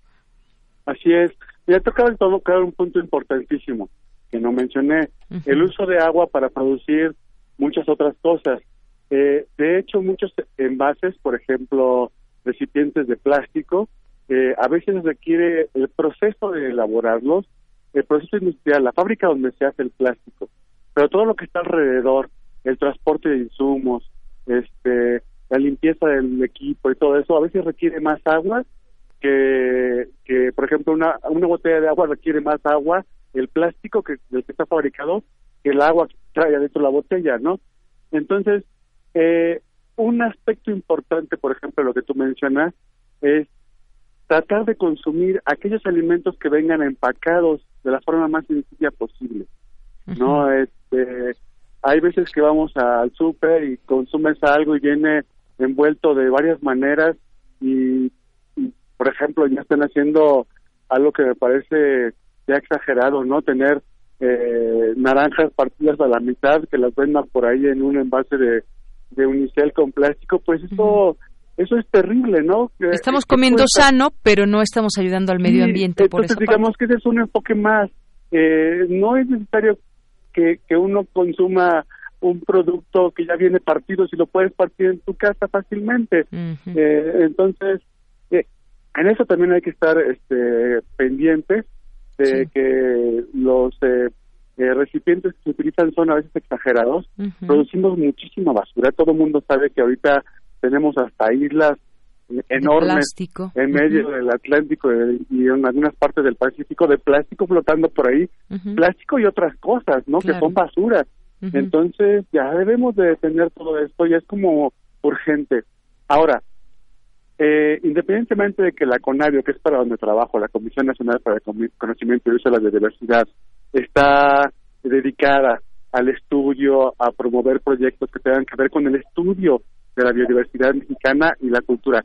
Aparte de eso, eh, es importante que los niños, eh, bueno, siempre Conavi ha tenido una parte eh, de la manera de hacer la divulgación de la ciencia enfocada a los niños, son importantísimos. Tenemos nuestra página de, biodiversidad dedicada a los niños, el País de las Maravillas, y precisamente la idea de este tipo de concursos aparte de que los niños se explayen, porque el arte definitivamente está vinculado a la ciencia de alguna manera en esta época, es que los niños aprendan.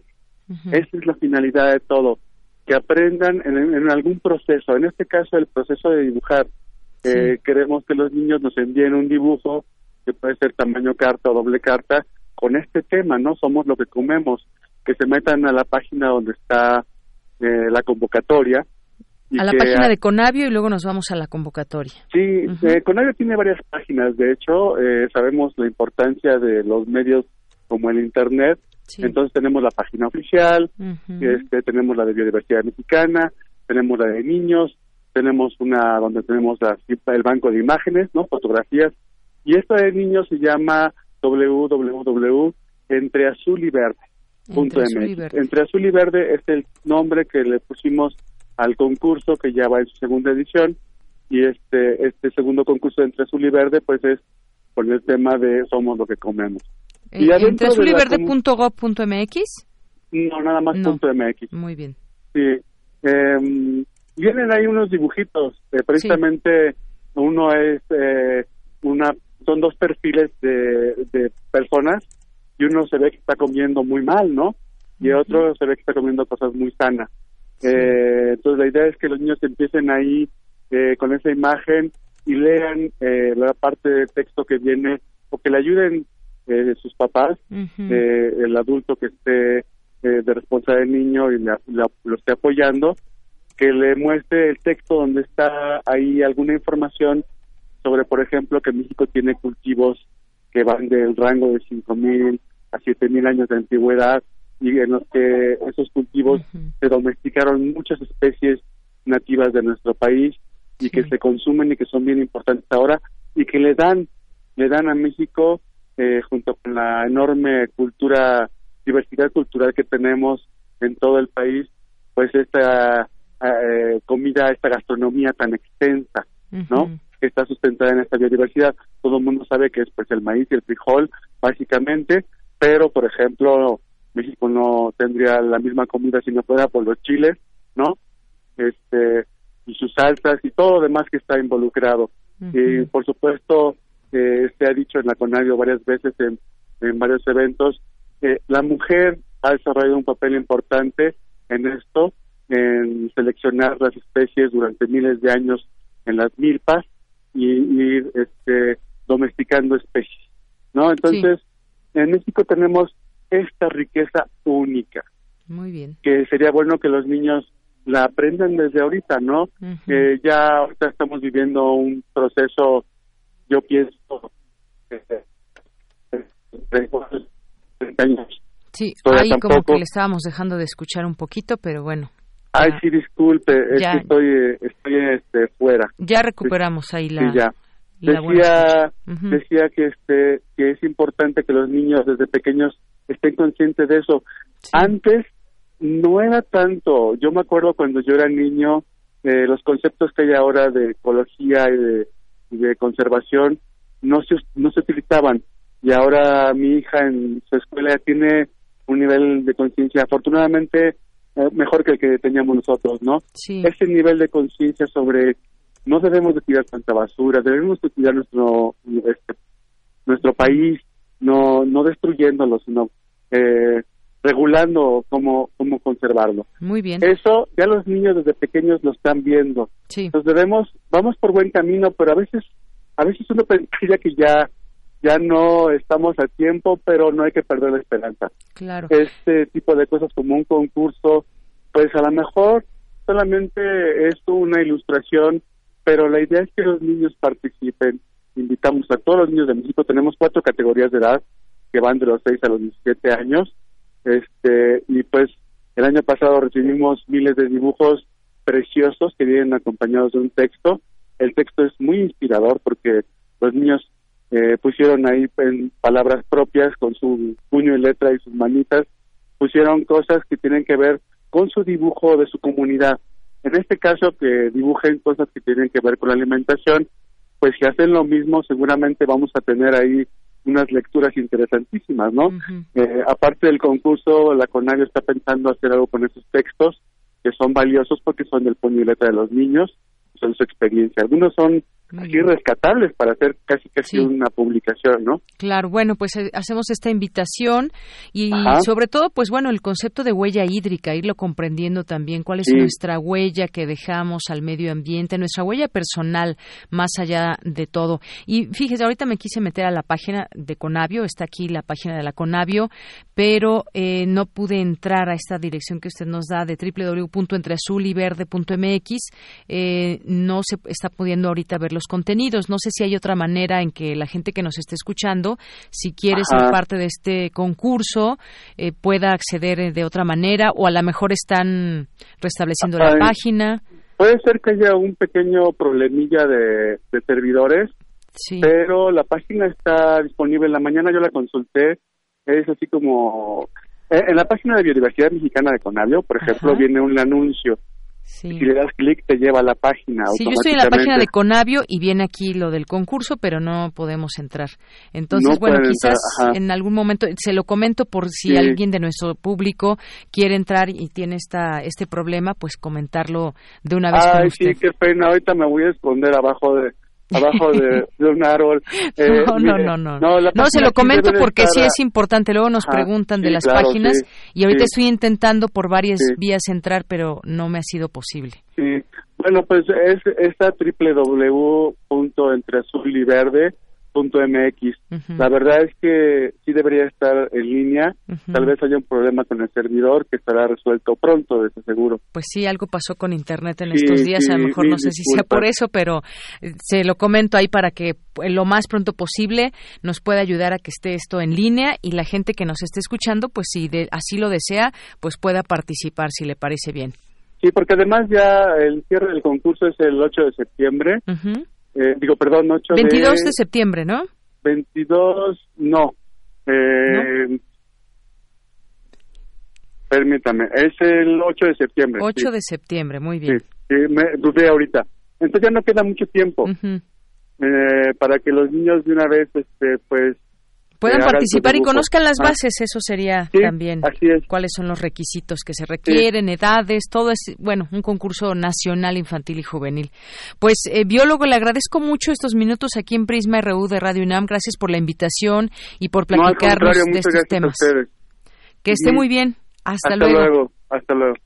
Muy bien, bueno, pues continuaremos en este tema en todo caso. Y bueno, pues continuamos a ver, a ver, aquí me mandan un mensaje. A ver, eh, tenemos, de una vez los anunciamos. De una vez, a ver, vamos a anunciar. Tenemos cinco pases dobles para el partido de mañana de los Pumas contra San Luis Potosí, que pueden pasar a recoger, bueno, primero llámenos al 5536-4339 y pueden pasar a recogerlos. En un momento más damos a conocer la lista de los ganadores. Pueden pasar a recogerlos a partir de las 9.30 del día de mañana aquí en Adolfo Prieto 133 en el Departamento de Información. Es, por supuesto, allá en Ciudad Universitaria a las 9 de la noche. Así que, pues, las personas que quieran llamar, 5536-4339. Porque tu opinión es importante, síguenos en nuestras redes sociales, en Facebook como Prisma RU y en Twitter como arroba PrismaRU. Queremos escuchar tu voz. Nuestro teléfono en cabina es 55 36 43 39.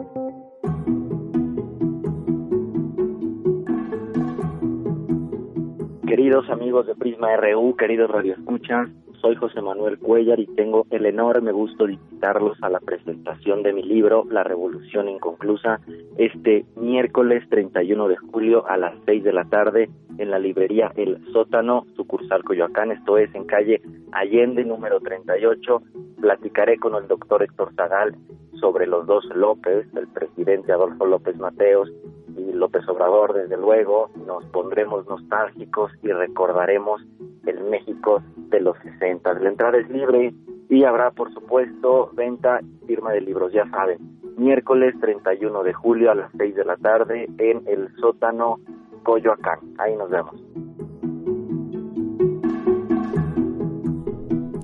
Bueno, pues ahí es, ojalá que pueda ir mucha gente y acompañar a este autor para hablar de este tema. Para escucharlo hablar de este tema y en todo caso, pues si tienen preguntas, también seguramente al final de esta presentación se valdrá. Bien, cuatro, dos de la tarde con 37 minutos. Ya están con nosotros dos de los poetas errantes de este equipo que han hecho jóvenes del servicio social y que hoy nos van a presentar algo. ¿Qué tal, Vania, Gabriel? ¿Cómo están? Buenas tardes. Muy, bien, muchas gracias. Tardes. Bueno, pues coméntenos, ¿qué es lo que vamos a escuchar el día de hoy? Ah, bueno, como habían mencionado la semana pasada, estas ya son como experiencias eh, nuestras vinculadas a la poesía, o sea, ya no son tanto de cuando salimos y todo eso. Y en esta cápsula yo cuento una anécdota de hace unos años de la preparatoria del amor que es como lo más cliché que abarca la poesía. Pero no no el amor cualquiera sino como esos primeros amores y además el rechazo. Claro qué fuerte. Hay como que ya me estoy identificando con eso. En la prepa. Sí. En la prepa cabe mencionar. Gabriel también eres parte de esta cápsula que escucharemos no soy parte de la bueno es que en esta segunda, ya lo, llamamos la segunda temporada a partir del programa pasado, sí. y ya vimos como una gran diferencia de los programas que se hicieron de los 10 anteriores. O sea, ahorita aprendimos de muchos errores y bueno, de muchos otros no. Y entonces ya las cosas cambiaron y ya no solo hablamos de lo mismo de las visitas que hacemos, ya hablamos como, ya tomamos la poesía y le la rodeamos de experiencias propias, no precisamente que hayamos hecho con los poetas errantes, sino algo que un poema que nos haya identificado en alguna situación y lo cobijamos con experiencias y intentamos hacer una cosa diferente a lo de los 10 primeros programas. Y creo que, bueno, hasta ahorita lo que he visto y lo que he escuchado con mis compañeros, creo que todos lo están haciendo muy bien y creo que la cosa sí está mejorando mucho. Muy bien, Gabriel. Pues muchas gracias que nos vienes a platicar justamente eso, porque desde la vez pasada escuchábamos ya una, una historia personal eh, y que, pues, son eventos que nos marcan y que queremos expresar también a través de, la, de las palabras, a través de los sonidos y presentar esos trabajos en radio. Así que qué bueno que nos vienes a, a platicar sobre esta segunda temporada de los, de los poetas errantes. Bueno, pues si les parece bien, vamos a escuchar ese trabajo de Vania. Poeta soy,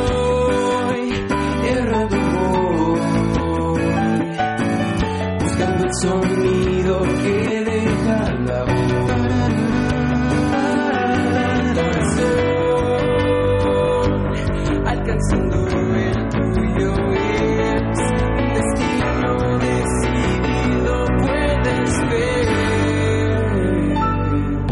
errantes.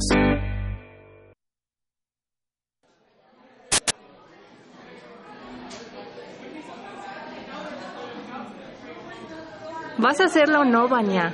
Llevamos esperando como 20 minutos a que pase por aquí. ¿Segura que tiene clase en este edificio? Mm, sí, pero creo que me acabo de arrepentir, Michelle.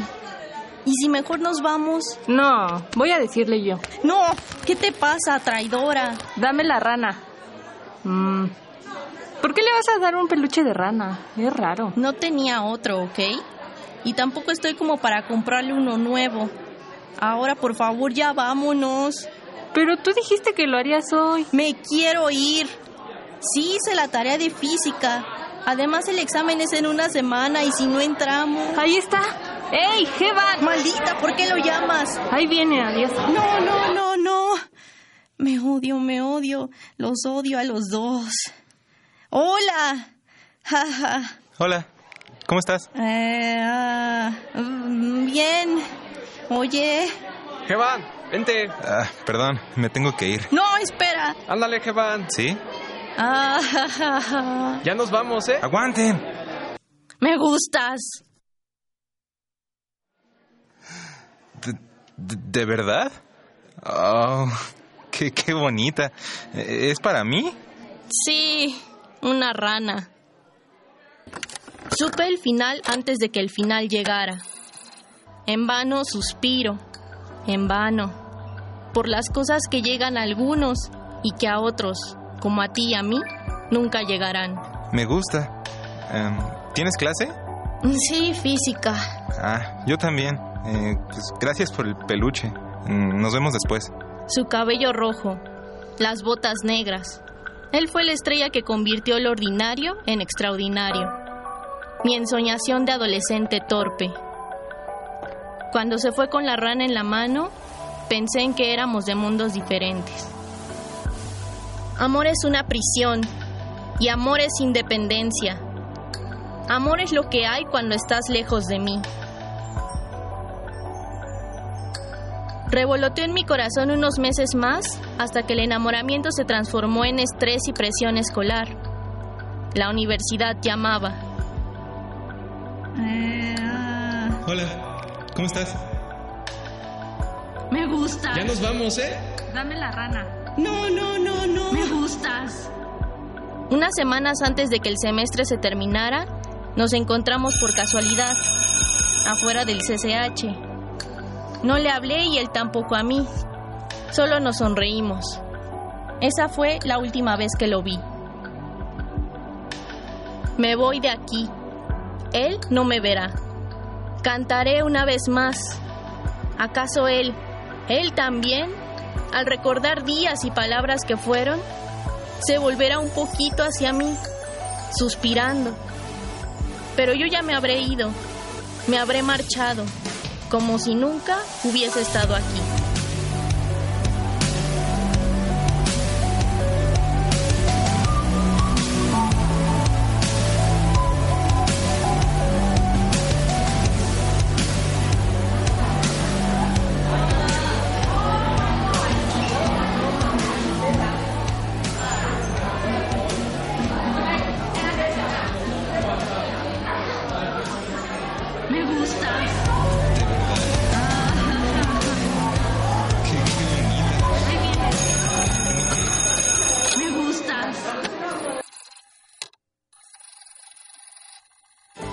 Que acabamos de escuchar es el proyecto radiofónico de los estudiantes que realizan el servicio social en Radio UNAM, unidos solo por el amor a la poesía y al sonido.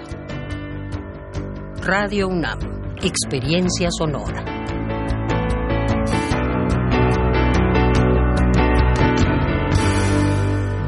Pues esto fue lo que nos preparó Vania, que creo que es una historia que a muchos nos ha pasado. ¿A qué edad tenías, Vania?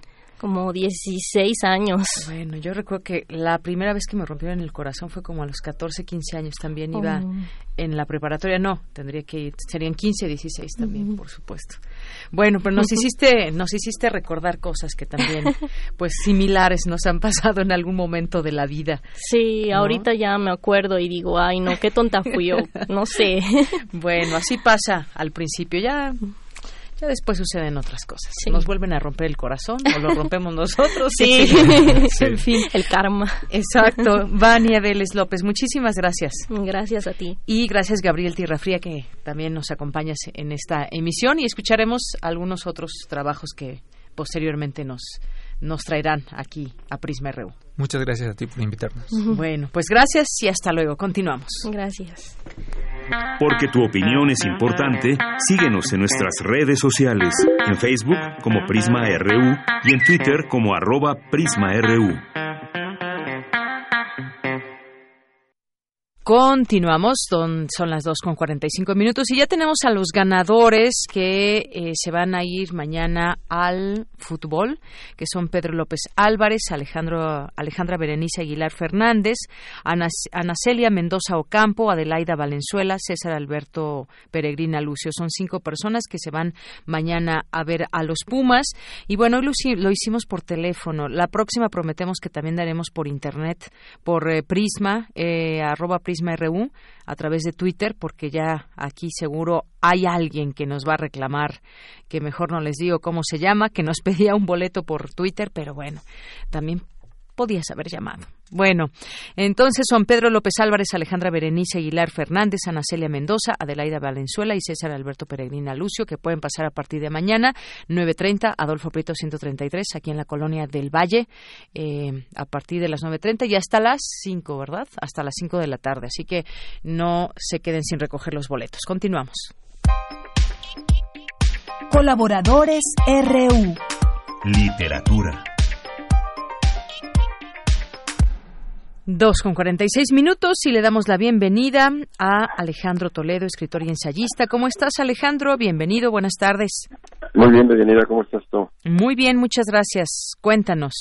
Fíjate que ahora que, que estaba haciendo movimiento de bodegas el, el Fondo de Cultura Económica, encontré una, una mesa dedicada a la editorial Páginas de Espuma, que tenía libros que yo no había visto, que no, no había visto circulando, y entre ellos este eh, apareció este este volumen de ensayos de, de Italo Esbebo, que es un escritor triestino eh, que muy interesante, que tiene una historia curiosa porque eh, primero por, por el nombre. Él, eh, como, como nombre de nacimiento era Ettore Schmidt. en, la época en que él nació, eh, Trieste pertenecía al imperio austrohúngaro. Entonces, este, él tiene esas como dos ascendencias, un lo, lo, lo austriaco, lo alemán y lo, y lo italiano. Y además, este, estaba también dividido en cuanto a sus aficiones. Era, fue empleado bancario y después fue empresario de, de tenía una, la familia de su esposa tenía una fábrica de, de pinturas para barco que comerciaba por toda Europa y este y además le gustaba escribir pero sus primeros libros uno se llama una una vida y el otro se llama feminidad no llamaron la atención de la de la crítica entonces decidió callarse decidió dejar de la literatura y dedicarse al, al comercio como como Ettore Schmidt pero en sus este en sus eh, ocupaciones como empresario tuvo que, tenía que comerciar con Inglaterra, su inglés no era muy bueno y puso un, dio un anuncio en el periódico de un donde se ofrecía un tal J. Joyce, ofrecía sus servicios como maestro de inglés. Entonces lo buscó y así fue como James Joyce, que vivía en esa época en Trieste, llegó a la, a la que se llama la Villa Veneziani, donde vivía Ettore Schmidt. Y después de, de algunas pláticas, este, le confesó que él también había escrito y le, mostró las dos novelas que, que tenía, ¿no? Entonces, eso fue el encuentro entre dos, dos grandes escritores. Uno era Joyce, que estaba escribiendo en esa época Ulises, su, una de sus grandes novelas, y este Ettore Schmidt, Ítalo Bebo, que gracias a ese encuentro va a escribir una novela extraordinaria que se llama eh, La conciencia de Seno, que es un personaje este, muy divertido y muy curioso y que tiene mucho de de Ítalo, de Ítalo Esbebo, ¿no? Por otro lado, este, hay una, está el asunto del cigarro, que es que define muy bien la, la vida de, de Esbebo. Él cuando conoce a su novia, que se llamaba Lidia, eh, le, le dice que, que si él, él, le promete dejar de fumar para que puedan ser novios, ¿no? Entonces, este, a partir de ahí, por más de 30, 40 años va a prometer este dejar el cigarrillo. Es todo ese tiempo. Él decía que era la última cigareta, decía. El último cigarrillo, cada cigarrillo que se fumaba era el último. Sí. Pero no dejaba de, de fumar, lo siguió haciendo hasta prácticamente hasta el último día de, de su vida, porque cuando se cuenta que cuando estaba agonizando tuvieron, tuvieron un incidente en la carretera y este entonces cuando se dieron cuenta de que iba a morir o cuando él se dio cuenta de que iba a morir pidió un cigarro y el doctor se lo se lo negó. Y él dijo y ese ese sí sería el último cigarrillo. Realmente sería el último cigarrillo. En los ensayos está un poco está digamos hay, hay un artículo muy curioso. Están muchas de estas historias. Por ejemplo están los escritos sobre Joyce que antes formaban parte de un solo volumen que aquí están completos hay un ensayo que se llama Fumar, precisamente, donde él este, pues refiere sus, su relación con el cigarrillo. Y dice, ya que se fuma, es mejor fumar con alegría porque hace menos daño. se vuelve un poco cínico. Incluso su personaje este de Senna Costini, el que protagoniza su, su novela principal. Eh, al, al, principio de la, de la novela se hace encerrar en un sanatorio para que le quiten el vicio del cigarrillo y como a medianoche emborracha a la enfermera que lo estaba custodiando y se escapa. Entonces es curioso porque él mismo decide encerrarse y él mismo este, este, organiza su propia su propia fuga. Entonces es, es algo que, que es muy curioso. como de ficción su, su propia historia. Su propia historia es como de ficción. Sí tienes esos esos elementos, digamos, ¿no?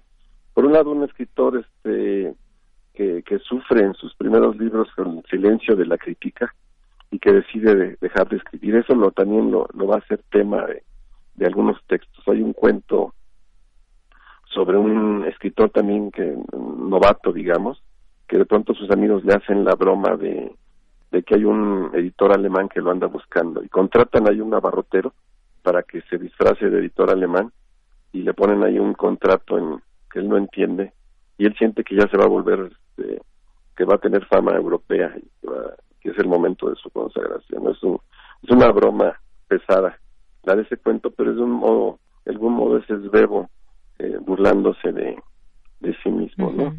También hay, hay quien lo ha relacionado con, con Freud, ¿no? Y en, en algunos de los ensayos que vienen aquí, él dice, se, se dice que, que se ha afirmado que Senilidad, una de sus novelas, es una novela influida por, por Freud, pero esa la escribió él antes de haber, de haber leído a Freud, incluso antes de que Freud fuera conocido, ¿no? En cuanto a la conciencia de seno, sí, este, dice que sí que hay alguna alguna referencia, pero son como referencias críticas o este humorísticas, también de crítica hacia el mismo psicoanálisis, ¿no? Porque el libro, por ejemplo, La conciencia de seno lo presenta eh, el médico. El médico decide, ya que su paciente lo abandonó, decide exhibir a su paciente con esas, esos escritos que él le hizo, que le hizo redactar, donde él se, se delata a sí mismo en muchas de sus, de sus travesuras o de sus aventuras sociales como esa de la, de la escapada del, del sanatorio, ¿no? Entonces, el, el, el, psicoanalista se vuelve como el, el vengador de su, de su paciente, ¿no? Hay mucho humor en Esbebo, la prosa de los ensayos, yo no conocía muchos de estos ensayos, creo que se recogieron por primera vez. Estaban sueltos la, la mayoría, es, es una prosa como muy, muy amable, una prosa alegre.